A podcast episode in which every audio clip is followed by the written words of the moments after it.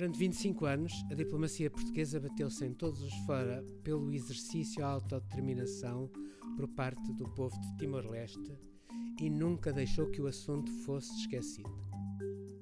A questão de Timor é um, um processo levado de forma impecável pela diplomacia portuguesa. O ministro Jaime Gama, antes de eu chegar, escreveu uma carta pedindo ao secretário-geral Kofi Annan tomasse uma atitude mais proativa em, em relação a Timor, o que ele fez. Mesmo os timoreses pró-indonésios era de facto uma coisa completamente colonial a século XIX.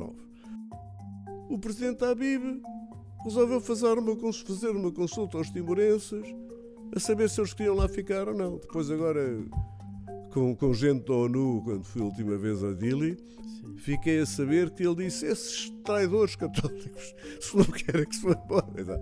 E de facto a coisa acontece, o inesperado, o total inesperado.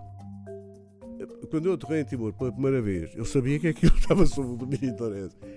E fiquei irritadíssimo quando vi a bandeira indonésia. E quando voltei, já tinham queimado tudo. E eu disse ao, Xanana: Isto está muito melhor do que quando eu cá vi. Então, já não tem a bandeira indonésia. Banana com aquela arte. Eu exatamente.